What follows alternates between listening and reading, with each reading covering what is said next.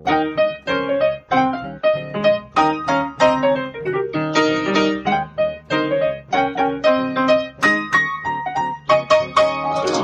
und herzlich willkommen zu Was denkst du denn? Mein Name ist Nora Hespers. Ich bin Rita Molzberger. Und wir haben eine Baustelle vor der Tür. Wenn ihr es hier brummen und summen hört, äh, wir sind nicht schuld. Genau, das sind die Leitungen und die Stadt Köln schuld. Hier ist alles marode, aber das passt ja zu meinem Denkstil und muss ständig überarbeitet werden. Und das macht halt auch mal unangenehme Nebengeräusche. Das ist eigentlich genau wie bei mir. Es sind eigentlich unsere Gehirne, die da knirschen Ja, knistern. Ja, aber wir waren ja beim Thema Perfektionismus und eingangs der ersten Folge, die wir dazu aufgenommen haben, hat sich Rita riesig gefreut, weil sie gesagt hat, das ist doch eigentlich Nietzsches Thema und wir reden ja so selten über Nietzsche. Und dann haben wir es aber tatsächlich geschafft, ihn in dieser Folge komplett unter den Tisch fallen zu lassen. Ja, das hat uns irgendwie so davongetragen und jetzt liegt er unterm Tisch zusammen mit Kant. Und weint. Den habe ich, ja.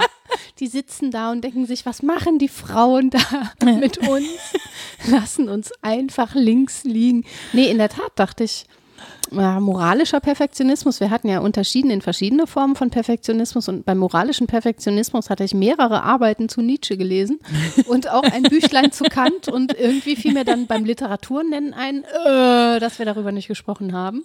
Aber das lässt sich ja nachholen. Eben, das dachte ich auch. Ich meine, eine Perfektionismus-Folge, die vollendet wäre, Ja, das irgendwie langweilig. Geht, nee, das geht nicht. Also wir machen unendlich viele Folgen über das Scheitern am Perfektionismus und ihr dürft zuhören. Das wird schön. Schon, oder? Ja. So, aber was haben wir denn da geschludert so richtig? Inhaltlich. Also, die Unterscheidung haben wir nicht geschludert, glaube ich. Wir haben tatsächlich gesagt, es gibt verschiedene Formen von Perfektionismus und dann waren wir ja relativ schnell bei konkreten Formen davon und haben nicht so sehr eine rausgenommen, sondern über das Allgemeine gesprochen. Und jetzt würden wir eben eine rausnehmen und nicht über den politischen Perfektionismus oder den ästhetischen reden oder die Zusammenhänge, sondern über den moralischen Perfektionismus. Und das passt auch zu dem, was wir mit Gesche in der Folge vorher besprochen haben, als sie so spitzfindig zu dir sagte, Nora, du bist immer so schnell bei den moralischen Fragen. Du bist immer so schnell bei der Moral. Nicht so, naja, äh, Religion habe ich nicht. Ja, und bei mir ist es in letzter Zeit auch so gewesen, weil sich rund um Weihnachten äh, Menschen melden von Redaktionen und die wollen dann mal so drei kluge Sätze zu Moralfragen an Weihnachten. Und ich denke immer, warum reden wir über die konkreten Fragen und wollen dann hören, ja, nein? Ja. Wir müssten eigentlich mal reden äh, darüber, was Ethik ausmacht, wie wir Moral überhaupt verstehen, was das soll. Und deswegen sind wir da, glaube ich, im Herz der Sache mit dem moralischen Perfektionismus. Und jetzt gibt es halt bei Nietzsche oder über Nietzsche die These, dass er äh, quasi Antimoralist sei, was relativ nahe liegt, wenn man laut schreiend schreibt, Gott ist tot, wir haben ihn getötet. ne?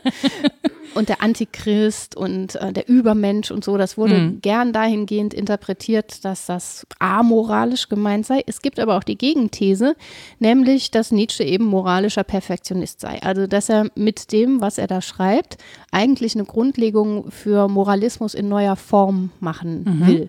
Und das finde ich diskutabel, gerade weil wir uns aktuell auch in einer Zeit befinden, wo ständig lamentiert wird, ja, die Jugend oder was weiß ich, alle sind so desinteressiert äh, daran, wie es anderen geht, also sind streng genommen amoralisch, wollen nur ihr eigenes Bestes und so weiter. Und dann kann man ja mal fragen nach dem Verhältnis von Individuum und Allgemeinheit. Und Allgemeinheit meine ich jetzt nicht alle Menschen, sondern ein allgemeines Ideal, an dem man sich orientieren würde. Da hatte ich ja genau jetzt noch so eine Diskussion zu SUV-FahrerInnen und ob denen das Recht zustünde, mehr Platz als andere einzunehmen. Das ist einfach Stadt. nein. Woher soll das Recht kommen? Ja, ja, aber natürlich ist es einfach zu sagen Nein. Ja, ja. Aber auf der anderen Seite, flapsig. genau, auf der anderen Seite geben sie natürlich gute Gründe an, warum sie denn ein SUV fahren und das dem ja nicht so sei. Die Straße sei ja so und so breit und ob man das ausfülle oder nicht. Ähm, also das Auto sei ja nicht breiter als sozusagen die Straße Ja. selbst. Und ob man das ausfülle oder nicht, das wäre ja jetzt wohl nicht so ganz relevant. So. Ja. Ich habe das nicht weiter, also doch, ich habe das weiter diskutiert, das wäre falsch zu sagen nicht und ich war, ich war das hätte ich natürlich dir auch nicht geglaubt. Nein, nee. Und ich war natürlich hypermoralisch dabei und ähm, war natürlich auch ganz schnell dabei, mit dem Finger drauf zu zeigen und diese Fragen eben zu stellen. Wer gibt dir das Recht? Und nur weil du es dir leisten kannst, kannst du dir das nicht kaufen. So, das ist nicht die Art und Weise, wie wir hier diskutieren. Das Nein. fühlte sich auch doof an hinterher, aber ich war so sauer. Ja, ja, es kommt immer darauf an, wie man argumentiert und auch was diese Thesen zum Moralismus angeht, ist ja nicht so sehr die Frage, was soll man jetzt konkret als Einzelner damit anfangen, muss ich mich jetzt entscheiden zu leben wie Nietzsche oder so, ne? sondern es geht um die allgemein dahinterliegenden Fragen, beim SUV-Beispiel auch, wobei man da ja ganz klar sagen muss, wenn es um ökologische Fragen geht und die stehen ja nun mal im Hintergrund, dann ist das nun mal eine tragische Entwicklung, dass wir einiges hätten aufhalten können, wenn wir nicht all unsere Maschinen äh, hochgerüstet hätten, sondern auf einem gewissen ähm, kleineren, niedrigeren Level verblieben wären und weitergemacht hätten mit der Energie, die wir zur Verfügung haben. Aber gut, Klammer drum. Genau, ne? aber ich habe natürlich trotzdem in dem Moment von der anderen Person mhm. äh, eine moralische Haltung eingefordert, ja, ja. die nicht da war. So, das ist, ja. ich habe einen sozusagen ähm, moralischen Maßstab mhm. erkoren, an dem ich diese Person messe und an dem sie sich von mir messen lassen muss und auch nicht da rauskommt, das ist nicht schön. Ja, was heißt nicht schön? Also, also, für die andere Person ist das nicht schön. Ja, für dich im Zweifel auch nicht, weil Nein. du ja dann zanken musst. Wenn man darauf verzichten würde, hätte man ein ruhigeres Leben. Das denke ich ganz oft.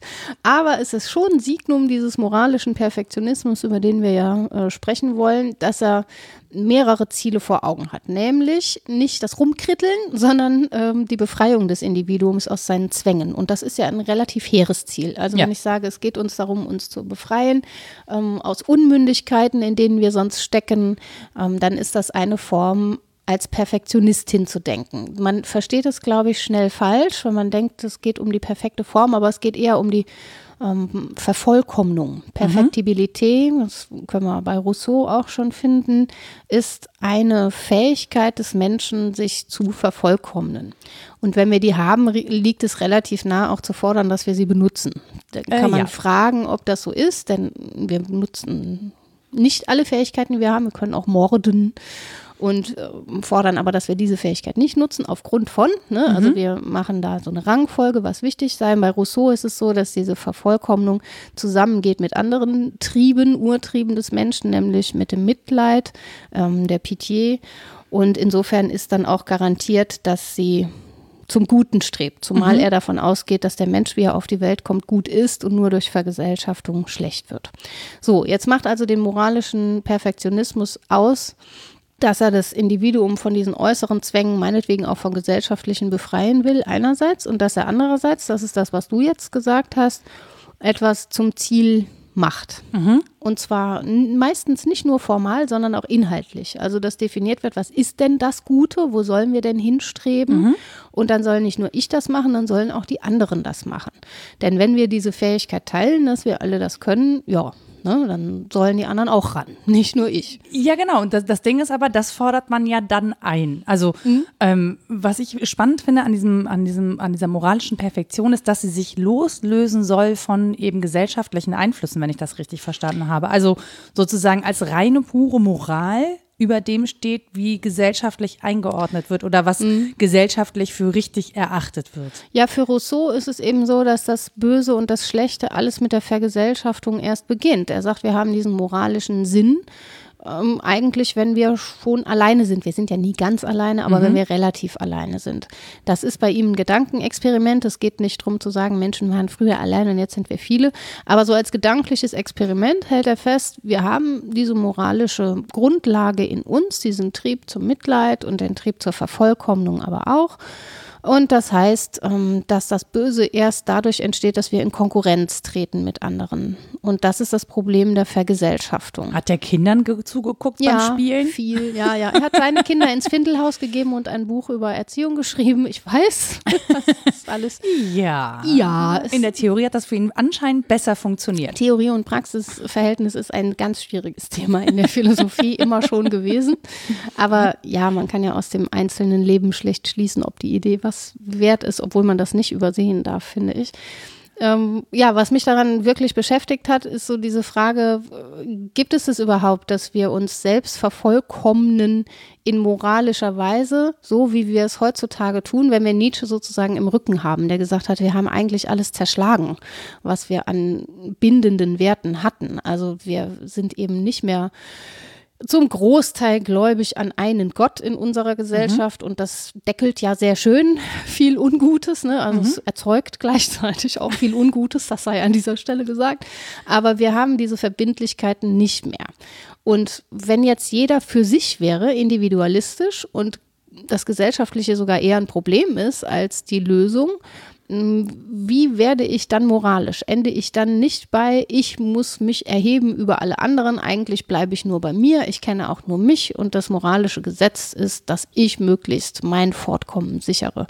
Das wäre ja auch eine logische Konsequenz und das ist das, was man Nietzsche, glaube ich, vorgeworfen hat mhm. und wie man ihn missbraucht hat, auch in den Schriften, die man zusammengestellt hat aus Zusammenschnitten fürs Dritte Reich. Ne? Da ging es genau darum, dass, dass wir uns als Herrenrasse da irgendwie erheben, als Übermenschen Menschen und so weiter. Wobei es da auch wieder nicht ums Individuum ging, sondern ja, um diesen um ein irgendwie, Aspekt. Genau, wir ja, völlig widersinnig. Ja. Also äh, von der Sache her schon widersinnig, an Nietzsche völlig vorbei. Aber die Frage ist trotzdem virulent, finde ich. Wie kommen wir da zusammen? Wie kommen Individuum und Allgemeinheit zusammen? Aber das, also dieses ausschließliche Denken, diese pure Moral würde ja, ähm, also die anderen sind ja da. Und wir brauchen diesen Maßstab ja auch nur im Zusammenleben mit anderen. Und selbst gegenüber brauchen wir jetzt keine große Moral, weil wenn wir keinen Einfluss nehmen würden auf unser Umfeld, dann wäre es ja auch egal, welche Maßstäbe wir ansetzten. Ja. Und das, das ist es ja einfach nicht. Ne? Also mhm. auch zu sagen, die Gesellschaft macht uns böse, ähm, hieße, ohne Gesellschaft wären wir, ja, wer? Was? Ja, ja, genau. Müssten Robinson fragen auf genau. seiner Insel. Und die sind ziemlich unsinnig, weil wir, glaube ich, festhalten können, das war nie so, das wird nie so, dass Menschen derart vereinzelt leben, dass sie sich nicht groß kümmern müssen. Das ist ein so unwahrscheinlicher Fall, dass der nicht interessant ist für den Großteil von Menschheit. Aber ob wir Moralität, nicht die einzelnen Moralen, sondern Moralität vom Individuum her denken oder von der Allgemeinheit her denken, das ist, glaube ich, schon eine spannende Frage. Und jetzt kommt Kant unter dem Tisch hervorgekrochen. Hallo. Der, hallo, Manuel. Der, der ja äh, sehr allgemein denkt und eben nicht vom Individuum her, sondern vom kategorischen Imperativ her, also von etwas, was allgemein bindend sein soll. Und da liegen strittige Thesen vor, die na, da muss man schon genau hingucken, um sie nicht falsch zu verstehen und auch nicht persönlich zu nehmen. Weil er sagt, äh, es muss so allgemein bindend sein, zum Beispiel die Wahrheit zu sprechen, mhm. weil ich mich sonst nicht nur an der Wahrheit selbst, sondern an der Menschheit sozusagen versündige, würde mhm. jetzt Gesche sagen ähm, wenn ich nicht die Wahrheit spreche. Das geht so weit, dass ich jemanden, der verfolgt wird, wir hatten das Beispiel, bei mir verstecke, es klopft an die Tür und die Häscher sind da und fragen, ist derjenige hier und ich muss wahr sprechen. Ja. So. Und das ist kontraintuitiv, finde ich. Wenn man sich diese Situation vorstellt, würde fast jede von uns sagen, da musst du sagen, nee, ist nicht hier. So, nach Kant darfst du aber nicht lügen. Man, es ist falsch zu lügen. Was heißt nicht dürfen, aber es ist falsch zu lügen. Aber da, da stelle ich mir halt die Frage, was ist denn dann Wahrheit? Das, was für mich wahr ist, weil das muss ja nicht das Gesamte abbilden. Ich bin mhm. ja nur ein Mensch mit einer Perspektive auf die Dinge. So, mhm. wenn ich meine, aus meiner Perspektive wahr zu sprechen, heißt das ja noch nicht, dass das auch die Wahrheit ist. Ja, genau. Aber darum geht es, um eine Übereinstimmung mit dem, was ich für wahr halte in dem Moment. Und das soll ich dann auch aussprechen. Weil wir können das ja weiterdenken. Kann sein, ich kann, dass. Ich kann ja sagen, ich habe die Person nicht versteckt, ich habe sie eingeschaltet eingeladen. Also kann ich das verstecken? Ja. Nein. Man kann hervorragend an der Wahrheit vorbeireden. Da bin ja. ich auch sehr gut drin. Ich nenne es gern seitwärts sprechen. Und ich glaube, bei Kant gibt es das auch. Also jetzt nicht als Schlupfloch, aber der würde im Zweifel sagen, ähm, das, wie ich, warte, ich zitiere mal, ich habe das aus dem Büchlein, ich habe es auch kopiert. Perfekt es geht einerseits um eine Rechtspflicht, aber die Tugendlehre sieht das schon wieder anders. Also mhm. es geht einerseits um das Juridische, dann aber auch um, um Tugendfragen und da kann ich anders handeln, weil ich mir dann nur meine eigene Nichtswürdigkeit einhandle, auch so. wenn ich lüge. Da geht es nur um mich und ich bin dann nichtswürdig, aber ich habe niemand anderem was getan. Das ist so eine Art Schlupfloch, würde ich sagen. Also ich bin für mich nichtswürdig und die anderen dürfen das auch gar nicht bewerten. Ich nehme das aber in Kauf. Ich kann ja. das ja abwägen. So. Ja. Und wenn ich sage, klar, es war halt mir ein großes Ziel, viel. Schön buddhistisch. Aber jetzt in dem Moment ist das Lügen besser. Ja, genau. Dann bin ich kurz nichtswürdig äh, angesichts meiner allgemeinen Idee von aber Wahrheit. Aber da ich eh mein Ego überwinden aber möchte. Richtig. Ja, richtig. Ja. Möchte ja. mein Ego überwinden, da kann ich ruhig nichtswürdig sein, weil mein Ego ist eh nicht vorhanden. Ja, Im so. besten Fall. Royal. Dem Schon, Kant oder? so ein oranges Gewand übergehängt und schon haben wir kein Problem mehr. ist ja echt so. Und was Hm. dazu kommt, ist die Unabsehbarkeit. Das sollte man auch nicht von der Hand weisen. Wenn ich in dieser Situation unwahr spreche und sage, nee, ist nicht hier, kann das sein, dass sie ganz schnell ausschwärmen. Derjenige hat aber gerade den Hinterausgang benutzt und sie kriegen ihn genau deshalb. Das Mhm. ist so die antike Form von tragisch. Ne? Wenn ich versuche, was zu verhindern und das damit dann noch erzeuge. Das könnte ja auch sein und dann ist mit meinem Lügen erst recht nichts gewonnen. Insofern zur Sicherheit hält man sich besser an die Wahrheit nach Kant. Und das ist eben ähm, sehr allgemein moralistisch, während Nietzsche sehr individualistisch moralisch argumentieren würde. Oder auch amoralisch, wie man das halt sieht. Und diese zwei widerstreitenden Prinzipien, die finde ich ganz interessant. Ich glaube, dass man sie ganz gut auch zusammenkriegt, dass das jetzt nicht so krasse Gegensätze sind, sondern eher zwei Denkstile. Aber ja, die Fragen beschäftigen mich halt. Ja, ich habe nur bei Kant auch gedacht, hat er das gedacht in ein, also wissend, dass es den Nationalsozialismus geben wird, sozusagen? Nö, Weil der wird ja herangezogen, auch von National, also Eichmann ja. können wir da ja zum Ja. Beispiel nennen, der ja auch sich auf Kant beruft. Und was ich ja daran spannend finde, ist, dass er sagt, du musst wahr sprechen. Die Frage ist aber vor welchem Hintergrund. Genau. Und wenn wir die perfekte Moral losgelöst von der, äh, von der Gesellschaft sehen, dann müssen wir ja auch sagen, es gibt da sich auch widerstrebende Prinzipien, Ja. ne, die irgendwie eine, äh, eine Fallflexibilität Hm. äh, erzeugen können. Ja, also es gibt ein Bewusstsein dafür in den, naja, nicht in der Kritik der reinen Vernunft, aber in den anderen Schriften schon mal. Aber insgesamt ist das nicht die Hinsicht, die Kant interessiert. Der kennt natürlich das Terrorregime der französischen Revolution und darüber waren alle bass erstaunt und auch entsetzt, dass das äh, derart schiefgehen kann sozusagen. Aber der Grundsatz dieser idealistischen Denkungsform ist schon, es wird alles immer besser. Das ist schon ein sehr hoffnungsfrohes Denken, das davon ausgeht, wenn wir jetzt unsere Vernunft entdeckt haben, sie kultiviert haben, uns losgesagt haben von unseren Unmündigkeiten, ne, eben auch moralischer Natur, dass uns niemand mehr entschuldigt, sondern dass wir das vor uns selbst argumentieren müssen, dann wird es immer besser werden. Das ist die grundsätzliche Überzeugung. Wenn Menschen da mitmachen und das einsehen, dann wird das zum Besseren führen. Wir werden solche Probleme gar nicht bekommen, dass große Terrorregime nochmal ähm, an die Macht kommen, weil das unmöglich wird, wenn Menschen ihre Vernunft entdeckt haben. Und Ja, das ja, ist Eben, wenn. ja, das ist die, ja, entweder das, sagt man, sie haben sie noch nicht richtig entdeckt. Man kann also sagen, ja, das waren so unvernünftige Ausfälle. Oder man muss sagen, es gibt auch eine Terrorherrschaft der Vernunft, wenn sie mit dem Gefühl nicht Hand in Hand geht. Also es gibt verschiedene Weisen, da kritische Einsätze zu formulieren. Und die dritte ist es einfach auch soziologisch, wie du es nahegelegt hast, unterfüttern zu wollen. Also zu sagen, gesellschaftliche Umstände sind etwas, das man viel stärker einbeziehen muss. Es geht gar nicht so sehr darum, welche Vermögen wir jetzt kultivieren, ob Vernunft, Gefühl, Fantasie zum Beispiel auch. Wenn die fehlt, ist es auch ganz schwierig, wenn man keine Entwürfe mehr davon machen kann, was Gesellschaft mal sein könnte zum Beispiel. Sondern es geht ja eben um die Hintergründe, vor denen wir unsere Ziele festlegen. Und das halte ich auch für ein starkes Argument. Wir können das schlecht rauslösen. Das lehrt uns ja mindestens die Geschichte. Ja, und wir, wir sind ja wirklich auch in einem, in einem Streit sozusagen um die nächste lebbare Utopie, Ja. ehrlich gesagt. Also Ja. wenn man das jetzt mal auch global betrachtet und wenn man, also Fridays for Future, ich, ich weiß nicht, ich bringe es natürlich immer wieder an, aber es ist wirklich ein globales Phänomen. Also ja, es ist geht auch jetzt es, das, was ansteht. Genau, es ist auch nicht nur Greta Thunberg, sondern es ist, äh, es sind viele Aktivistinnen äh, aus dem südamerikanischen Raum, aus dem Amazonasgebiet, Indigene sind dabei.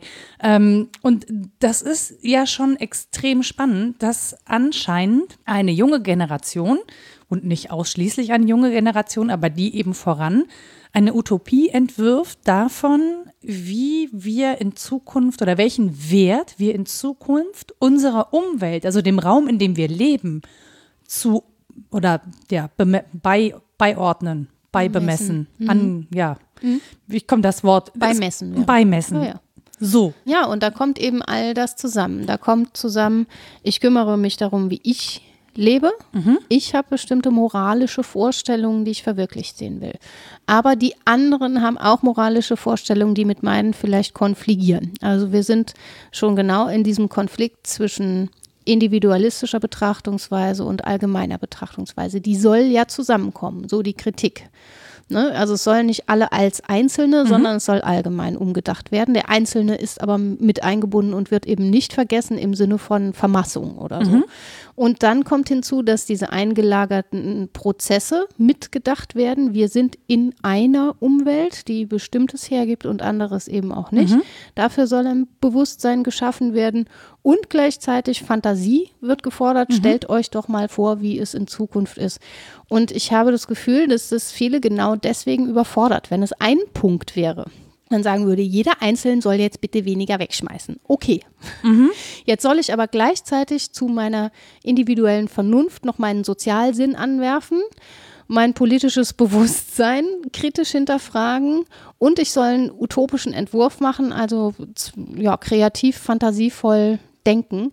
Und, und, das überfordert viele. Und im Zweifel, und das indiziert es ja auch, unter ökonomischen Verlusten. Ja, ja. Also das ist ja wirklich damit eingelagert. Das ist der Kernpunkt der Sache, der viele stört. Ja, ja, ja, genau. Und, und da finde ich aber, da haben wir zwei widerstrebende Effekte, nämlich die Moral, die mhm. ja äh, sich irgendwie in Utopie und Perfektion entwirft an der Stelle und die Ökonomie im Sinne von Triebfeder des gesellschaftlichen Miteinanders. Das mhm. ist ja der, der Wert, den wir im aktuell oder im Kapitalismus äh, die größte Bedeutung beimessen, ja. ist äh, wirklich Wohlstand im Sinne von finanziellem Wohlstand. Wir mhm. definieren Wohlstand ja nicht als gesellschaftlichen Wohlstand oder sozialen Wohlstand im Sinne von, wir sind in einer Gesellschaft, die sich umeinander kümmert und die das Kümmern eben auch sehr wertschätzt und die sich gegenseitig hilft und trägt, sondern wir sind ja in so einer Individualisierungstendenz, die aufgrund ökonomischer Bezüge Wohlstand auch wirklich hauptsächlich ökonomisch definiert. Oder mhm. bin ich da fehlgeleitet? Nee, sehe ich ja genauso. Das ist ja, Signum unserer Zeit, dass wir davon kaum noch absehen.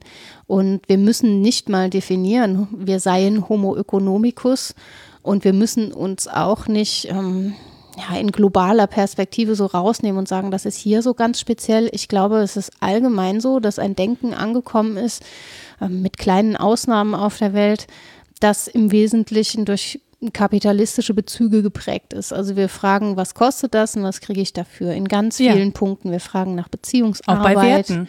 Genau, wir fragen, was kostet es, moralisch zu sein mhm. und so weiter. Und das ist eine normale Frage geworden. Ich weiß nicht genau warum. Ich fürchte auch, weil der Kapitalismus sozusagen heiß läuft, weil er keinen Gegenspieler mehr hat in der Idee. Mhm.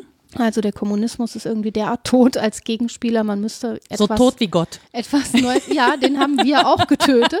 Das stimmt.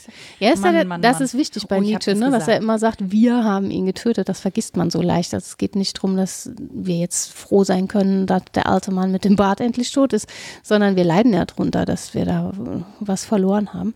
Und das ist vielleicht genauso mit dem Gegenspieler des Kapitalismus oder der Gegenspielerin. Wer weiß. ähm, dass dadurch eben so ein System auch heiß läuft, weil es nicht mehr Kritik von außen erfährt, sondern Kritik von innen. Und jetzt wird eben an einem Entwurf gearbeitet, der unter den Bedingungen, wie sie sind, sozusagen einen Gegenentwurf imaginiert, ohne dass da ein Gegenspieler wäre, an dem man sich orientieren kann. Und das Tertium, das du meinst mit dem Wohlstand, ja, ich habe das Gefühl, da gibt es oft so Kategorienfehler im Streiten, weil im Prinzip alle drüber streiten, was ist denn lebbar? Was mhm. wäre für viele gut lebbar? Und für die einen ist das völlig klar, dass sie an dem, was sie haben, keinen Abstrich machen wollen, weil es definiert, wer sie sind. Mhm. Und die anderen sagen, wer wir sind, hat mit dem, was wir haben, zum Glück gar nicht so viel zu tun. Mhm. Wir könnten da Abstriche machen und die bleiben, die wir sind oder sogar bessere werden, deswegen Perfektionismus mhm. und machen da Abstriche und beide würden sagen, es geht bei mir aber darum, dass es gut lebbar ist, was mhm. ihr da verlangt. Und da kommen die einfach nicht zusammen. Genau, weil die ein, und das meine ich halt, ne? Die einen, äh, die einen diskutieren aufgrund ökonomischer Werte und die anderen aufgrund moralischer Werte. Mhm. Und das sind im Prinzip die Gegenspieler. Und das, glaube ich, macht es auch so, macht die Debatte so hitzig, weil wenn man das nicht sieht und da auch keinen Schritt auf den anderen zugeht, mhm. dann werden wir immer in der Diskussion da enden, dass man sagt, aber die Arbeitsplätze. Ja, ja. Und das killt natürlich jede Diskussion darum. Und ähm, ich überlege halt auch, also Teil dieses Streitgesprächs war natürlich auch, was tue ich denn so? Und natürlich ähm, habe ich die Wahl. Also wie gesagt, es ist alles eine privilegierte Situation. Ich möchte auch nicht auf einen Großteil des Geldes verzichten, das ich verdienen kann. Ähm, einfach weil ich weiß, als Selbstständige, das wird nicht immer so sein und es wird Zeiten geben, in denen Klar. ich das eben auch nicht verdienen kann. Ja, es geht um Deswegen- Existenzsicherung. Ne? Genau, es geht um Existenzsicherung. Auf der anderen Seite habe ich schon mit so, so, so viel weniger Geld gelebt, dass ich immer noch glaube, es wäre auch jetzt wieder möglich. Ich würde allerdings den Einschnitt wirklich schmerzlich bemerken. Also das wäre ein herber Rückschritt in eine Zeit, an die ich keine guten Erinnerungen habe. Letzten Endes definiere ich mich hoffentlich, das würde ich auch nur dann rausfinden, ehrlich gesagt, nicht über das, was ich besitze. Ja, es geht ja auch nicht darum, sich zu geißeln und zu sagen, ich habe so viel und der Schuldzusammenhang des Privilegs und so weiter. Wir nennen den immer, das ist auch richtig. Aber das ist ja eben nicht so, dass man sich da mit der neunschwänzigen Katze auf den Rücken haut und dann ist besser. Also es wird dadurch ja eben auch nicht besser. Ne? Das Nee. hatten wir mit Gesche ja. Man kann das benennen, das ist problematisch, aber besser wird es nicht dadurch, dass wir den Schuldzusammenhang sehen. Es ist trotzdem gut, ihn zu sehen. Sondern die Frage ist, wie mache ich das erlebbar für viele, dass es einerseits dieses Nietzsche würde sagen nationalökonomische Dogma gibt, nämlich je mehr Besitz, desto mehr Glück, muss man so sagen. Ja. Ne? Ist ja für viele Menschen so. Und das, genau, und dass das denen auch nicht wegzunehmen ist von jetzt auf gleich. Stimmt nicht, ich reiß dir da den Schleier von den Augen und dann siehst du es besser, sondern für viele ist das eben so. Und dass wir andererseits daran festhalten, uns auf ein Ideal hin zu entwerfen, das mit diesem nationalökonomischen Dogma in gewisser Weise bricht. Aber eben nicht radikal. Also ich habe nicht das Gefühl, dass die Fridays for Future ähm, Bewegung jetzt derart anti ist in weiten Teilen, wie es zum Beispiel Hippies waren oder wie es Aber sie ist schon radikal in ihren Asketen Forderungen. Ja, klar, also die Forderungen sind radikal, Genau. aber damit äh, Lebbarkeit mit ökonomischen Faktoren gelingt, nicht jenseits von. Hm. Also da sind sie ja eben nicht, so soll man sagen, utopisch und an der Sache vorbei. Das ärgert, glaube ich, auch viele, weil sonst könntest du die als Spinner abtun. Ja, ja, ja, ja, klar. Aber es geht ja darum, dass viele in der Welt gut leben können, sondern es geht auch nicht darum, ach, wir wollen alle gar nicht mehr arbeiten und bedingungsloses Grundeinkommen für alle und wir wollen eigentlich nur rumhängen, sondern es geht darum, wie Welt lebbar wird für viele. Also es gibt naja, natürlich wir, ganz wir viele wollen unsere Zeit anders einsetzen Ja. für Dinge, für die wir heute nicht bezahlt werden. Eben Ja. für Gemeinschaft zum Beispiel. Ja, genau. Das liegt ja vielen Menschen, ne? und auch wenn es Kunst- und Kulturschaffende sind, das ist ja etwas, was in die Gemeinschaft gegeben wird. Man Ja. denkt dann immer, eine Künstler, faul, hast du nicht gesehen, und Künstlerin. Ähm, äh, Super spannend, finde ich, nur kurzer Einwurf, gerade Judith Holofernes von Wir sind Helden lässt sich gerade crowdfinanzieren als Künstlerin. Mhm. Die hat so eine Patreon-Seite aufgebaut und lässt sich da crowdfinanzieren und sagt, ihr finanziert mein Leben und ich gebe euch dafür Kunst. Mhm. Das klingt erstmal komisch, weil es kein, also ein Song kostet 99 Cent. Das kannst du genau bemessen. So, aber zu sagen, ja, ich habe ein Abo auf meine Künstlerin, meinen Künstler des Vertrauens und ähm, ich zahle mal, egal ob da was bei rauskommt oder nicht, ist ja ein völlig absurder Gedanke auf ökonomischer Basis. Ja, es zeigt eben sehr schön, was auch nicht aufrechenbar ist und wie absurd die Dinge werden, wenn wir alles aufrechenbar machen wollen. Im Prinzip haben wir das mit dem System der Bildung ja längst erlebt, dass wir das durchökonomisiert haben und jetzt jammern alle. Ja, eben nicht. Und Ja. dann fragt man sich tatsächlich, warum. Ja, da müssen wir es irgendwie noch mehr ökonomisieren. Und ich denke so, nee, nee, mehr desselben ist meistens nicht richtig, wenn was schief geht. Äh, aber gut, das könnte man so leicht sehen, dass Hochschulen zum Beispiel nicht gut dran sind, wenn sie privatisiert werden. Krankenhäuser auch nicht. Null, gar nicht. Das ist ganz schwierig. einfach schlecht, das zu tun. Es hat offensichtlich schlechte Folgen. Und es Banken gibt auch garantiert, ja eben, aber es gibt ja garantiert Modelle, in die das mit eingetragen ist, weil ja immer nach Selbstverantwortung der Ruf erging und das tut er ja nicht zu Unrecht. Aber man kann ja Selbstverantwortung entweder anders als ökonomisch oder teils ökonomisch denken. Ähm, Und das Ökonomische ist meiner Ansicht nach auch nicht das Problem, sondern das Ökonomistische. Ich würde da einen Unterschied machen. Ökonomisch zu denken ist unproblematisch, aber jeden Bereich in die Denkungsart der Ökonomie zu übernehmen. Das ist einfach falsch. Und genau bei dem Ökonomistischen, jetzt habe ich den Gedanken wieder. Ah, Ich konnte ja kaum richtig zuhören, weil ich dachte, ich hatte dann Gedanken. Da, ich hatte, da, da war- Genau, bei dem Ökonomistischen, glaube ich, da setzt Perfektionismus wieder ein, weil es nämlich darum geht, Prozesse zu optimieren, so dass sie möglichst wenig kosten und uns möglichst, also möglichst viel am Ende dabei rauskommt. Und alles, also und das geht nur, wenn es störungsfrei läuft, also wenn wir frei von Störungen sind und es perfekt läuft. Ja, genau. Dann haben wir den äh, maximalen Gewinn aus einer Situation. Und da finde ich, ist ein ökonomischer Perfektionismus, über den wir, glaube ich, so noch gar nicht gesprochen haben, ähm, der uns ständig weiß macht und erklärt, dass Dinge störungsfrei funktionieren und dass das sozusagen erstrebenswert sei, dass die Dinge perfekt funktionieren sollten. Das erleben wir ständig, wenn wir mit unseren Rechnern streiten. Oh ja. Naja, wir haben schon den Anspruch an die Maschine, dass sie, weil sie eine Maschine ist und kein Mensch, perfekt laufen solle. Oder dass auf jede unserer Gesten eine Reaktion folgt, die in unserem Sinne, also ne, wenn der Rechner etwas macht, das wir gar nicht äh, wollten, wobei er ja nicht Wir sprechen den dann ja auch an. Ja, ja, genau, wobei er Was nichts machst macht. du denn da?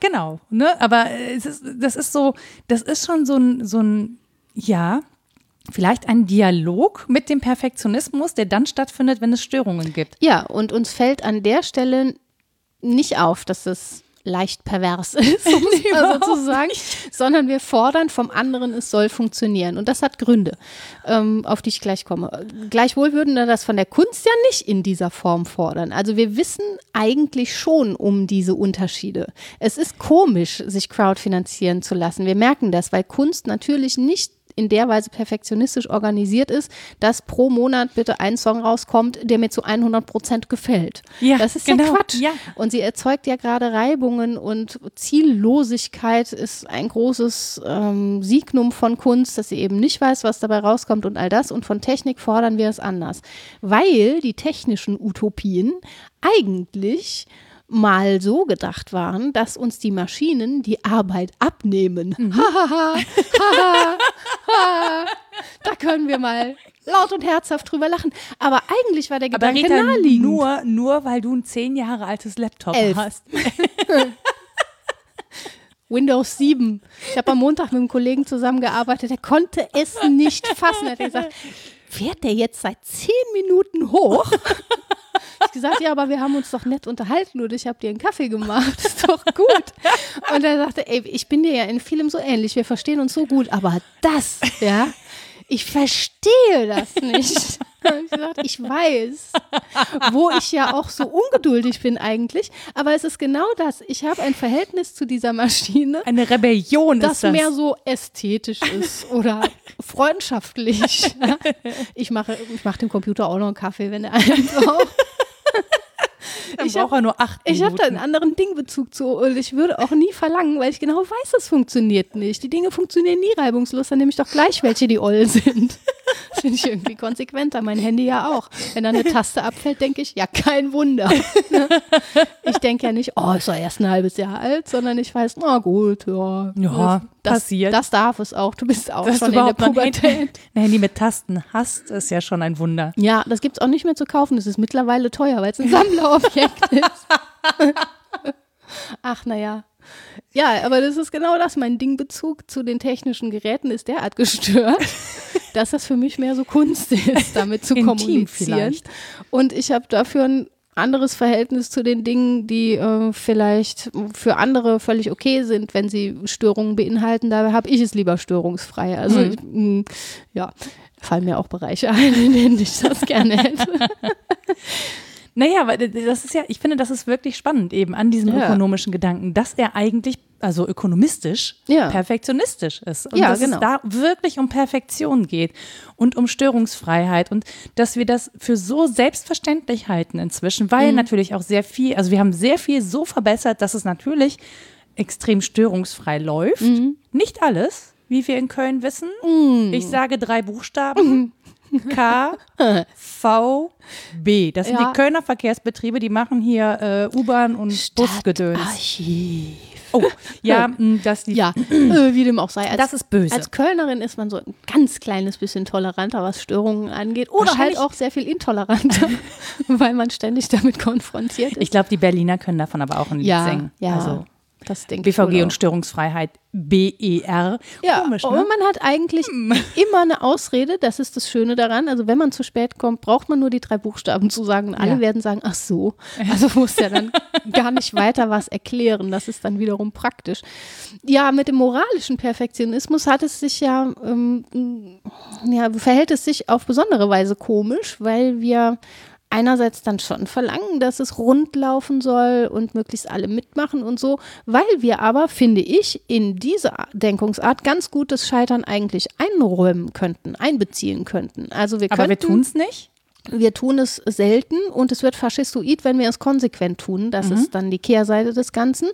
Denn wenn wir das Scheitern oder die Kritik mit als Verbesserung denken, das erleben wir jetzt gerade da, wo Maschinen sozusagen die Überhand nehmen und in Führung gehen, wo wir also sagen, Kritik am System macht das System besser.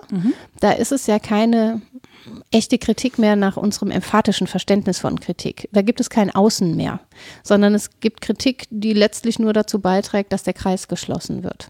Also du meinst, also wenn die Maschine bei maschinellem Lernen, ich mache einen Fehler und schließe sozusagen die Lücke und werde dadurch Ja. besser. Das ist aber keine Kritik von außen, die sozusagen von außen das System als solches kritisiert, Genau. sondern einfach nur den Ablauf. Ja, genau. Sag uns, wie wir es besser machen können. Wirst ja ständig aufgefordert. ja, ja, ja. Und das dient aber nur dazu, es tatsächlich runder, perfekter und störungsfreier zu machen. Mhm. Und wenn du dann sagst, ja, ich finde das System scheiße, also diese Art von Kritik kommt überhaupt nicht an, meiner Erfahrung nach. Also ich habe das mal bei einem äh, Elektroschrottsport, ist eines meiner Lieblinge, Elektroschocksport-Institut, da standen so komische, da stand so komische Werbung außen drauf. Elektroschocksport? Ja, wo man, da kriegt man so Ach, mit diesen Dioden Elektroden angesetzt. und wann- so, ja. genau. Und da stand bei, gerade. Ja, wir nennen es gerne Elektroschrottsport. Eine Freundin von mir hat es ausprobiert, sie war genau zweimal da. Ich kenne Menschen, die sind davon überzeugt. Ja, ist bestimmt super, aber die Werbung war, das funktioniert halt, ne? Ja, das ja, ist das Ding. genau, Das ja. äh, Mit wenig das- Aufwand. Bis auf die Ausdauer, das funktioniert leider nicht. Aber gut, da stand drauf, warum länger trainieren, wenn 20 Minuten reichen? Ja. So, und dann habe ich ähm, auf den Zettel geschrieben, weil es Spaß macht. weil es, ja, weil es äh, die, Sozial ist, weil ich da mit anderen Genau. Menschen sein kann. ja, weil es mich selbst ausmacht, weil ich einen Ort habe, an den ich gerne gehe. Weil ich mich ausprobieren und scheitern kann. all diese Dinge und dann habe ich das da abgegeben und seltsamerweise war diese Form von Kritik irgendwie nicht vorgesehen Hm. und ich kriegte aber so einen Zettel, so hilf uns besser zu werden und dann kannst du irgendwie ankreuzen, was man besser machen soll und das ist einfach schade, wenn diese Form von Kritik, die wirklich was anderes will, einfach nicht ankommt. Die könnte man aber beim moralischen Perfektionismus, glaube ich, gar nicht außen vor lassen, weil wir sonst, wie gesagt, in so einem faschistoiden System landen, wo es sich selbst immer befeuert und immer besser wird und immer kritikloser letztlich. Und das kann man in Bezug auf Moral eigentlich nie gut denken. Das heißt, wir müssen eigentlich, ähm, was mir ja auch mal schwerfällt, ne, aber den Wert der Kritik auch als solche, Ja. also der Kritik am System, ähm, auch das würde ja wieder für wertschätzenderen Umgang miteinander sprechen. Ach Mist, dass das so so Widerlich. schwierig. Nee, es ist einfach schwierig oft, ne? Also gerade äh, gerade dann, wenn du jemand anderen kritisierst und oder Moral einforderst, wo ökonomische Bezüge sozusagen im Vordergrund stehen und du nach der Moral fragst und da keine Resonanz erfährst, weil das keine Gedanken sind, die sich Menschen da machen. Was mir zum Beispiel völlig ähm, ja, ich kann, ich kann das nicht verstehen. Also ich kann nicht verstehen, dass man nicht permanent seine eigenen Handlungen und Bezüge hinterfragt. Wohl wissend, dass ich viele Dinge lange Zeit eben genauso wenig hinterfragt habe und dass es ein Prozess war, überhaupt dahin zu kommen, ähm, auch die richtigen Dinge zu hinterfragen. Also im Sinne, nicht richtig im Sinne von perfekt, sondern äh, für mich wichtig. Richtig. Ja, es ist komisch, dass die Fantasie in dem Fall nicht rückwärtsgewandt funktioniert. Das ist bei mir auch so. Hinter bestimmte Einsichten kommt man ganz schlecht zurück.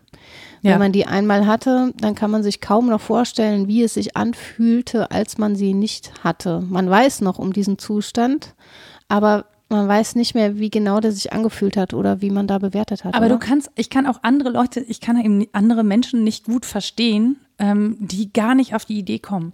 Also die nicht im Ansatz, auch bei dem, was um uns herum passiert, nicht im Ansatz auf die Idee kommen, sich da eine Frage in ihrer Handlung zu stellen. Oder Ja. zu sagen, naja, äh, oder das abzutun mit, naja, die Welt ist halt ungerecht, deswegen gibt es Arm und Reich.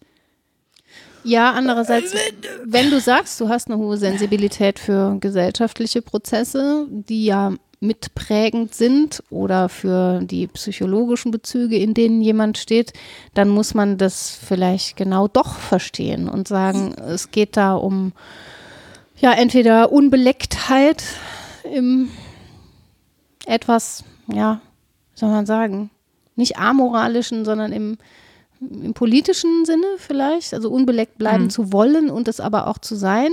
Es geht um die Weisen, wie wir aufgewachsen sind, ob uns das als was Gutes empfohlen wurde, mal out of the box nennt man das, glaube ich, zu denken, oder ob das grundsätzlich was Gefährliches ist. Also wenn du mitbekommen hast aus dem Elternhaus, am besten ist, du machst immer einfach mit und fällst nicht weiter auf. Und dann wächst du in einer ähm, Community auf, in der das alle anderen auch so machen, dann kann das schon sein, dass du sehr schwer auf den Gedanken kommst, es könnte anders gut sein. Ja, grundsätzlich verstehe ich das, also so im, im Theoretischen, aber ich sitze dann da, wenn ich mit so, mit so einer Person spreche ähm, und es will mir nicht in den, also es will nicht in mein Gefühl. Also ich Aber das ist umgekehrt dann auch so, ne? Ja, natürlich Weil die ist Frage dann ist, warum so. machst du es dir so schwer? Das höre ich auch ganz oft. Warum? Wa warum? Das ist doch nicht nötig. Du kannst Ja. es so viel leichter haben. Es gibt ja auch ganz kleine Helferlein im Denken, aber auch im Alltag. Hm. Und warum benutzt du die nicht? Ähm, ja, und das wird mir mit einem gewissen Unverständnis entgegengebracht, wobei ich nicht verstehe, warum man sich andauernd leicht machen will. Ich verstehe es einfach nicht so gut. Also ich versuche das zu verstehen, ähm, sowohl im Denken als auch im Handeln. Und finde, es gibt da sicher gute Gründe für, aber wie du sagst, es kommt nicht in meinem Gefühl an. Für mich ist das nix. Und letztlich sind es vielleicht Charakterfragen. Naja, klar, aber auf der anderen Seite erfordere ich natürlich auch eine Form von Perfektion ein. Mhm. Also, ne, so moralisch perfekt ist, wer sich ständig hinterfragt und Mhm. dann aber auch auf die richtigen, nach meinen Maßstäben richtigen Schlüsse Mhm. kommt. Also ich klammere ja auch aus, dass es, dass moralische Fragen anders beantwortet werden können, als Ja. ich sie beantworte. Ja, ja. Weil ich natürlich das Gefühl habe, ich mache das richtig. Und Ich ihr denk- macht es alle falsch. Das ist ziemlich menschlich, muss sagen, Ja. ne? dass man von sich aus denkt. Ähm, Buber würde sagen, ja, bei sich beginnen, aber nicht bei sich stehen bleiben. einfach durch die Gegend laufen und anderen fleißig weiter vor Schienbein treten, ist auch in Ordnung, Ja, ne? solange man sich selber auch mal Wenn man, tritt. ja, die eigenen blauen Flecken. mm. Ich habe zahlreiche, ich laufe nämlich immer vor das Bett. Das heißt, du darfst umso mehr Menschen treten. das würde ich jetzt daraus nicht unbedingt folgern. Je mehr blaue Flecken ich selber habe, desto mehr Verletzungen sind mir zugestanden. Ja, ich trete ja nur Nee. metaphorisch gegen Schienbeine. Ja, das Problem ist, dass das wohl kaum quantitativ zu lösen ist, diese Moralfrage. Ja, das, ähm, da wären wir auch schon wieder bei der Ökonomie. Ja, Schade. genau, weil wenn wir Qualitäten in Quantitäten umrechnen wollen, dann scheitert das häufig. Es ist vielleicht wirklich eher ein Plädoyer dafür, die Dinge mal auf links zu ziehen, sich zu fragen, wie wäre es denn, wenn ich diese moralische nicht, äh, Überzeugung nicht hätte, sondern eine ganz andere, gegenteilige oder auch gar keine. Und ich glaube, das ist eigentlich Nietzsches Projekt und das ist oft missverstanden Wie worden. kann man sich denn gar keine moralische, wie kann man sich das vorstellen? amoralisch zu sein, das ist ganz schwer. Also auch da, man kommt hinter das eigene moralisch Sein ja kaum zurück. Ja, aber eben. Äh, ja, aber wenn wir es als Gewordenheit identifizieren, so wie Nietzsche das macht und sagt, es geht um eine Genealogie der Moral und guckt sich dann mal an, wie viel Gewalt in der Durchsetzung von Moralität Oh ja. nötig ist, damit wir uns zum Beispiel erinnern, und das fängt bei Kindern schon an, dass sie sagen, siehst du nicht, das hat ihm wehgetan und dir würde es doch auch wehtun. Wir fordern da Fantasie, wir fordern Erinnerungsvermögen und er sagt, lebensfähig macht uns eigentlich das Vergessen all dieser Schmerzen. Wir vergessen auch, wie viel wir uns gesellschaftlich angetan haben, um so zusammenleben zu können, wie wir zusammenleben. Das ist dann wieder in der Nähe von Rousseau. Wir vergessen das, wie schlimm für, für einen das eigentlich ist, dass die Aber ist anderen das ständig gut oder da sind. schlecht? Ja, das ist halt die Frage, wie man es bewertet. Aber den Blick darauf zu wenden, wie viel Gewalt uns widerfährt, wie viel Gewalt wir auch antun, wie viel Gewalt wir den Dingen antun, Mhm. ähm, aber auch den Mitmenschen, wie viel Gewalt wir erfahren haben, alles im Der Sinne Umwelt. von Moralität, da könnte man ja zu dem Schluss kommen, okay, das ist irgendwie nicht gerechtfertigt. Mhm. Vielleicht geht es nur um ein Ja zum Leben. Ja, das wäre so ein ja, Nietzsche basal falsch verstanden, wenn es nur das wäre. Und äh, eine Triebkraft, der Wille zur Macht heißt das bei ihm. Ne? Eigentlich geht es nur darum, ähm, über mich selbst Macht zu gewinnen und mich loszusagen von all diesen Zwängen und von der Gewalt, die ich erfahren Anarchie. habe.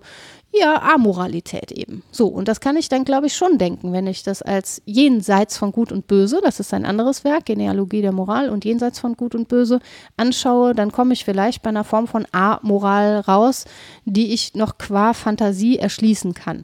Und jetzt wäre aber die These, und die teile ich, dass das eine Radikalform von Moralität ist und vielleicht sogar moralischer Perfektionismus. Denn wenn ich mich das alles frage und versuche, das wie gesagt so auf links zu ziehen und rauszukriegen, was da drunter war und, und was da eigentlich los ist, dann heißt das nur, ich habe zum einen ein riesiges Interesse an dieser Frage, sonst würde ich dies mir nicht antun. Das ist nämlich nicht schön, das alles zu Das sehen. heißt, du hast auch ein Bewusstsein für Moral schon. Genau. Und ich will eine andere Moral installieren, eine, die um all das weiß. Ich kann sie ja nicht vergessen, das gelingt mir ja nicht. Im Zusammenleben brauche ich das, ich brauche das sogar im Zusammenleben mit mir alleine. Ich muss ja eine Richtschnur haben meines Handelns, aber eben eine, die um all das mögliche Gewaltvolle weiß. Und ich finde, das ist ein absolut moralisches Projekt. Da wäre Nietzsche falsch verstanden, wenn man den als Amoralist abtäte. Was ja auch spannend ist, ne? Also Perfektionismus, eine Vollendung ist ja der Punkt, an dem es auch nicht mehr weitergeht. Ja, eben. Und wir wollen uns ja, also wir streben ja schon nach Entwicklung in der einen oder anderen Form. So, und die Menschen, die eine bestimmte Zeit oder einen bestimmten Zustand als perfekt erleben, ähm, unterliegen der Illusion, dass Perfektion sozusagen ein, ein erreichter Endzustand sei. Also, oder, oder dass es nicht mehr angreifbar sei oder dass ich mich als Mensch nicht entwickeln kann, dass mich Ereignisse nicht beeinflussen können. Es gibt ähm, Begegnungen, die plötzlich all unser, unser ganzes Weltbild auf den Kopf stellen Ja. können, auf die wir nicht vorbereitet sind. Ne? Ja, und das ist ja auch richtig und wichtig so. Wir hatten ja in der letzten Folge von Popper gesprochen, die offene Gesellschaft und ihre Feinde. Und genau darum geht's. Ne? Wenn ich den Perfektionismus dann festhalte und sage, dies ist ein Ist-Zustand, der nur zu erhalten ist, dann muss ich ihn verteidigen gegen alles Neue, was passiert.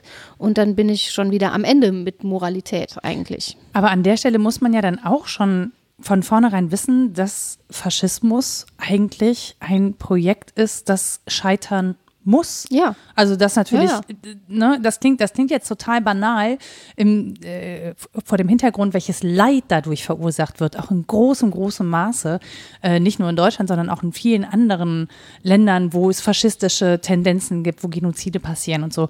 Aber eigentlich ist es völlig, also es ist grundsätzlich eigentlich völlig unsinnig, eine Gleichförmigkeit einzufordern und auch zu fordern, dass es so, so bleibe. Ja, ich würde sogar sagen, es ist nicht notwendig falsch, dass moralisch-perfektionistische Positionen inhaltlich bestimmen, was das Gute sei, solange sie in Streit darüber bleiben. Das halte ich für politisch sinnvoll, dass man über Inhalte spricht. Der Theorie nach ist es falsch, sie inhaltlich zu bestimmen. Soweit würde ich gehen. Ich würde sagen, wir können das eigentlich immer nur formal bestimmen. Wir können sagen, in welcher Form wollen wir das Gute erreichen, welche Form soll das haben, aber nicht welchen Inhalt soll das haben. Wie soll es ich sag, ausgestaltet ich will, sein? Ja, wenn ich sage, ich will gutes Leben für oder ich will Menschlichkeit, Mhm. dann ist das ein Ziel, wo ich immer drum streiten muss, was heißt das denn inhaltlich? Das ist formal bestimmt und das ist ja das, worauf man versucht, sich weltweit zu einigen, Menschenrechte oder so. Und dass man dann ewig drum streitet, wie die Inhalte sein können und aber immer auch einen Passus einfügt, was ist, wenn das nicht mehr zählt? Oder was ist, wenn das durch etwas angegriffen wird, was wir so nicht auf dem Schirm hatten? Wir müssen da Eventualitäten mitdenken und das ist richtig so. Wir können das nicht zementieren. Wenn das zementiert ist und festgelegt ist, wie in Platons Staat, das ist ja der Vorwurf von Popper an Platon, dann ist das etwas, was nicht nur untergehen muss, das wäre ja noch problematisch, sondern was eben auch sehr viel Leid und Gewalt erzeugt. Genau, Und- bevor es dann untergehen muss. Aber es, Genau. das, was eben damit einhergeht, ähm, ist halt äh, eine es sind düstere Zeiten. Ja, die genau. Auch, also bis es sich überlebt, das kann halt leider auch dann sehr, sehr lange dauern. Und es ist so komisch, dass wir aus. Geschichte nicht lernen, weil das ist im Prinzip schon mit Sparta passiert, dass sie sich Ja. festgelegt haben auf einen Zweig, der dann prolongiert wurde bis da, dort hinaus, also Es eben Gewalt und ständ- äh, Kriegsführung. genau. Und das ist schon so lange her und so gut erforscht. Warum kommt man nicht auf die Idee, dass man es so vielleicht nicht machen sollte? Sowas bringt mich zur Verzweiflung, wenn man so leicht aus Geschichte lernen könnte, weil sie sich auch wiederholt in bestimmter Weise. Ich glaube, Ah. Ich glaube, weil wir es weder politisch noch gesellschaftlich zementieren. Mhm. Also weil das nicht Bestandteil unserer Ausbildung ist. Naja, da, gerade nicht zementieren, sondern weil wir es nicht implementieren, meinst du? Ja. Dass wir, mh, Wahrscheinlich, wahrscheinlich Politische eher Bildung. Mhm. implementieren. Genau, naja, nicht nur politische Bildung, sondern eben die Gemeinschaft und das gemeinschaftliche Miteinander. Also es gibt ja jetzt, äh, was in Dänemark ein Schulfach Empathie Mhm. zum Beispiel, ähm, Schulfächer wie Ethik oder äh, also statt Religion einfach Ethik, Mhm. nicht um Religion zu ersetzen, sondern um sozusagen die Gemeinsamkeiten von Religion, nämlich ethische Grundsätze Mhm. herauszuarbeiten, zu vergleichen, in Bezug zu setzen, zu Zeiten, zu Geschichte und, und, und. Ähm, und das machen wir ja nicht, sondern es geht Ja. ja wirklich um Bildung der Ratio und eben nicht um Bildung des Herzens, wenn Mhm. um es mal so zu sagen. Und ich glaube, dass moralische und Herzensbildung einfach ein großer Bestandteil sind. Und wenn wir in einer Gesellschaft leben, die sehr individualisiert ist, also in der das nur noch im kleinen Rahmen passiert und wo wir nicht mehr so häufig in große Bezüge geraten, ja, also ich kann Wochen in meinem Wohnzimmer sitzen und mit keiner Seele reden, außer über Social Media oder so, ähm, und gar keine, nicht in Kontakt kommen und nicht in Beziehung kommen. Das geht. So. Finde ich auch gar nicht so schlimm. Aber ähm, das ist grundsätzlich ein Problem. ja. Ein Stück weit haben wir das schon diskutiert mit dem Bildungssystem, als Selma Haupt unsere Gästin war und Ja. es um die äh, LehrerInnenbildung ging. Weil du natürlich recht hast, es geht um sowas wie Herzensbildung und wir sollten das nicht den Privathaushalten nur überlassen. Das sollte ruhig schon öffentlich auch vorkommen. Andererseits ist die Frage, wie? wenn Kinder ohnehin schon sehr viel Zeit in Schule verbringen, wie soll diese Schule dann aussehen? Also man müsste da Genau, schon was ja. ändern. Und ich habe auch das Gefühl, dass was ich meine, insbesondere, das ist ein speziell, spezieller Fall innerhalb des großen Ganzen, aber dieses Geschichtsbewusstsein, da war ich in dem Alter, wo ich zur Schule ging, einfach noch nicht bereit für. Nee, Weil das- es ja auch ohne genau. Sachkenntnis nicht geht. Ich kann dieses interdisziplinäre, dieses Bezüge schaffen zwischen auch nur leisten, wenn ich die Inhalte ja kenne. Ich kann zum Beispiel einen Religionsvergleich eigentlich nur differenziert leisten, wenn ich verschiedene Religionen der Sache nach kenne. Wenn Dazu du aufgehört hast, an den Weihnachtsmann zu glauben. das, ja, aber auch wenn ich mm, so weit entwickelt bin, dass ich ein abstraktes Theorem verstehen kann, Mhm. jenseits der konkreten Bezüge. Und aus Geschichte lernen heißt eben auch nicht zu wissen, warum es Hohenzollernring und Staufering und Salierring heißt.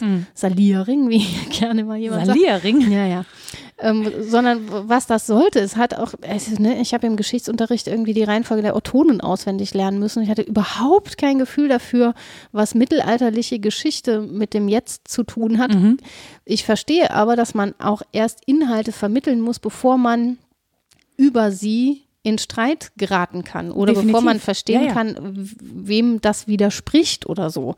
Und das finde ich sehr, sehr schwer. Also Menschen sind damit vielleicht auch im Erwachsenenalter fast alleingelassen mit dem überbordenden Angebot, sich Ja. überall weiterzubilden und lebenslang zu lernen. Die haben schon keinen Bock mehr, weil sie denken, dass sie das dauernd müssen.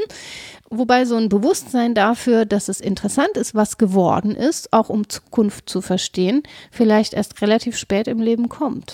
Ja, entweder das oder es ist eine Frage von, wie, wie wird, werden wir in Beziehung gesetzt? Ja. Also ist es Wissen, das eben nicht in Beziehung gesetzt ist und das ist es häufig. Ja, Ne? Also ja. es gibt, man sagt ja, es gibt Menschen, die haben eine Beziehung zu Zahlen und Mhm. dann gibt es Menschen, die haben keine Beziehung zu Zahlen. Ähm, und es ist häufig so, dass Menschen, bei denen es irgendwie funktioniert hat, eine Beziehung herzustellen zu Zahlen, auf die eine oder andere Weise, die dann zum Beispiel auch besser und mehr Interesse für Mathematik haben, ohne dass sie jede Aufgabe richtig lösen, Ja. aber das im Grundprinzip verstanden haben. So.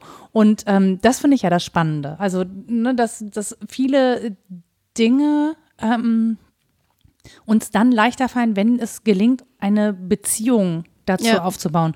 Und eigentlich sind Lehrerinnen und Lehrer an der Stelle ja Medien, also Mittler, Vermittler einer Beziehung zwischen Wissen und was hat das mit mir zu tun? Ja, Oder aber auch einer ich dahin? mitmenschlichen Beziehung. Deswegen Ja. finde ich das falsch, sie nur als Coaches oder Classroom Manager zu verstehen, weil die als Menschen ein Beispiel davon sind, was Menschsein sein könnte und da auch in Beziehung zu Menschen treten. Deswegen hat deren Herzensbildung in der Lehrerinnenbildung unbedingt auch ähm, statt zu haben. Ich Das glaube, ich, ich glaube tatsächlich, man kann nur Beziehung zeigen, wenn man selbst in Beziehung Genau. steht mit Dingen. Ja, und auch mit sich selbst. Und Ja. dazu braucht es eben Zeit. Ja, wenn wir so weit sind, dass wir sagen, das Ökonomistische ist eben angekommen ähm, in fast allen gesellschaftlichen Bereichen und es geht schön Hand in Hand auch mit unserem Bildungssystem, dann ist das tatsächlich neuralgisch, weil wir uns festgelegt haben auf so eine Art Kompetenzbildung. Es muss im richtigen Moment die richtige Kompetenz angeworfen sein. Ich muss da in der Sache aber nicht unbedingt Bescheid wissen. Und in der Sache geht es häufig über Raten oder über, ja, das könnte ich ja mal eben nachgucken. Also es ist so ein Wer wird Millionär-reskes Denken, ne, dass ich Ja, Multiple Choice. gut klarkomme, genau, wenn ich aus den möglichen Antworten das Richtige rauspicke und da darf auch gern ein bisschen Glück dabei sein, das muss überhaupt kein Beziehungsdenken sein.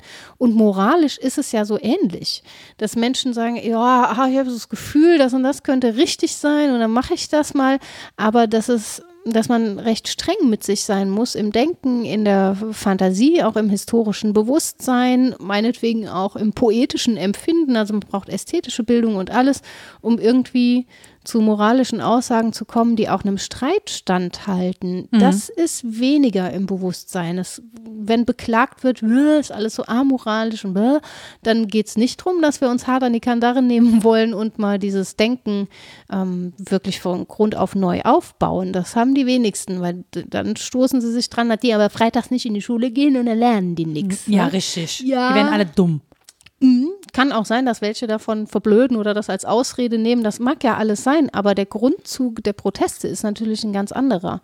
Nämlich auch in diesen Moralfragen anders ausgebildet werden zu wollen. Und, und das finde ich so spannend, dass die jüngere Generation sich mal über die ältere beschwert und sagt, was die jetzt bitte lernen sollen. Und Ja. das ist ein Grundärgernis, weil es eigentlich immer hieß, was will die ältere Generation von der jüngeren? Und jetzt kommt die und begehrt auf und sagt so, nicht nur wir wollen was anderes als ihr, das kennen wir schon, sondern ihr solltet auch was anderes wollen. Und der Witz ist, dass ganz viele sich da auch von den Älteren angegriffen fühlen, weil sie sagen, naja, ich habe in den 68ern schon gegen Atommüll protestiert und jetzt kommt ihr und werft mir vor, ich hätte nichts getan und Mhm. nicht hart genug dafür gekämpft und so.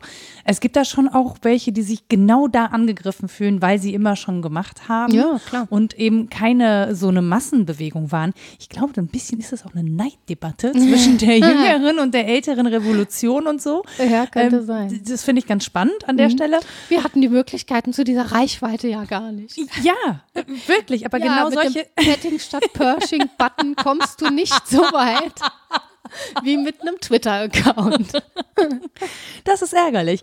Aber das ist, ich finde auch das sehr spannend. Und das Ding ist ja auch, wenn wir, also mit dem Älterwerden glauben wir ja grundsätzlich, dass wir auch besser werden. Also wir glauben ja häufig nicht, dass wir, je Ja, älter ja. wir werden, desto schlechter, sondern wir haben hart an uns gearbeitet, wir sind besser geworden und jetzt haben wir uns schon so viel Mühe gegeben und jetzt kommen diese kleinen Kacker Solange du die Füße unter meinen Tisch stellst, kiffst du und bist ruhig.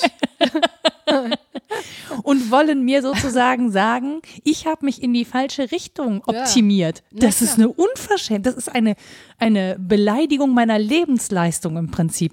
Ich kann verstehen, dass einen das aufregt. Klar, wir teilen ja auch diesen Fortschrittsgedanken immer noch, den der Aufklärung, dass es immer mehr Licht gibt, je weiter wir voranschreiten. Da können wir noch hundertmal sagen, ja, das ist kritisch zu sehen und wir wollen es eigentlich nicht so und man scheitert immer wieder.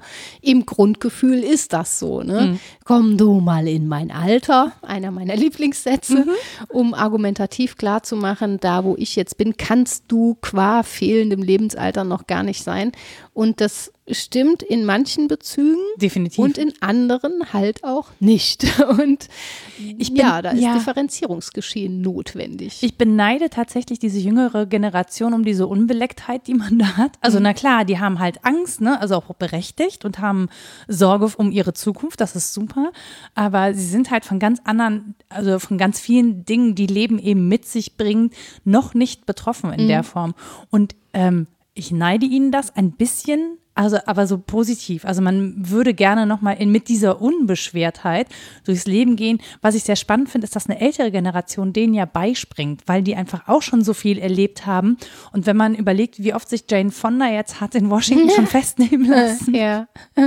mit ihren 70 Jahren. Ja. Als für, den, für das Knie, das finde ich halt großartig. Da mhm. wächst auch wieder was zusammen irgendwie. Ja, der Neid wird vielleicht auch weniger und wird durch so Altersmilde ein bisschen abgemildert. Ja, wir müssen die Mitte irgendwie noch aktivieren. Ja, aber es ist doch gut, dass wir zumindest wieder miteinander sprechen, weil es gab so eine Phase um die 2000er Jahre rum, wo man deutlich das Gefühl hatte, dass die Generationen in erster Linie nichts miteinander anfangen können, sondern ja. jede so für sich wurstelt. Die, die da ungefähr 50 waren, taten so, als seien sie 20, trugen bunte Turnschuhe und bunte Taschenuhren.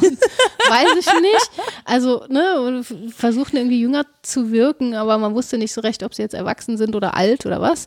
Und die Älteren waren eh schon abgehängt, weil die Digitalität sie so überholt hat. Mhm. Und jetzt kommt das ja in gewisser Weise zusammen und das ist vielleicht auch. Genau, und äußert sich in Hate nicht so Speech und daran. Auch, aber nicht nur. Nein, also nicht nur. auch in gemeinsamen Entwürfen. Definitiv. Also sie werden ja auch gehört, ne? Also ja. sie werden auch gehört. Sie finden ein, also zum, ja, sie finden einen Weg in die Politik, sagen wir mal so, ja. ne, ob sie da jetzt Einfluss haben oder nicht. Das muss sich halt leider noch zeigen und das äh, wird auch noch dauern. Und wenn wir gerade nach Großbritannien gucken, ja, ja, ja. Wir sind jetzt übrigens, ich glaube, diese Folge wird, glaube ich, erst 2020 veröffentlicht. Wir sind jetzt sozusagen ah, okay. knapp nach der nach den Neuwahlen. Genau, richtig. knapp nach den Neuwahlen, wenn wir dieses Gespräch aufnehmen. Mhm. Ähm, ja, aber das ist schon.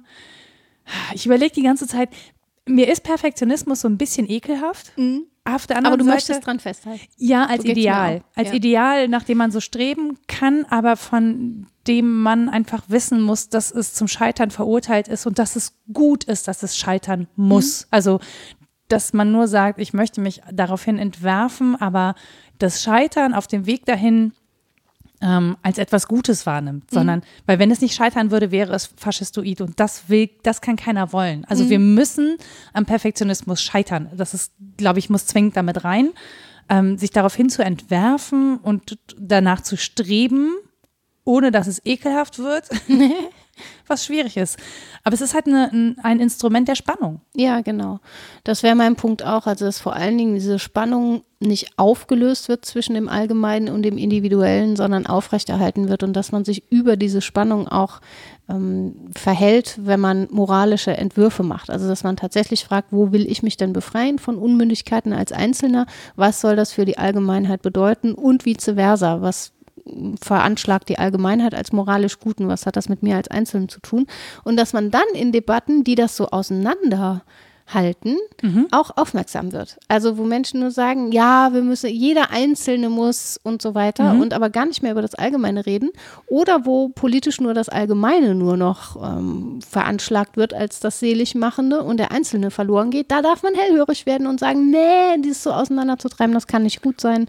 Ähm, genau in deinem Sinne, es wird dann faschistoid und die Spannung wird aufgegeben und das Streiten wird weniger und das ist immer schlecht. Das heißt auch, im Prinzip müssen wir auch die Spannung aushalten und wertschätzen als etwas, das uns antreibt, als Triebfeder, weil wenn wir die auflösen würden, dann fallen wir auch in uns zusammen. Das ja. kann auch niemand wollen.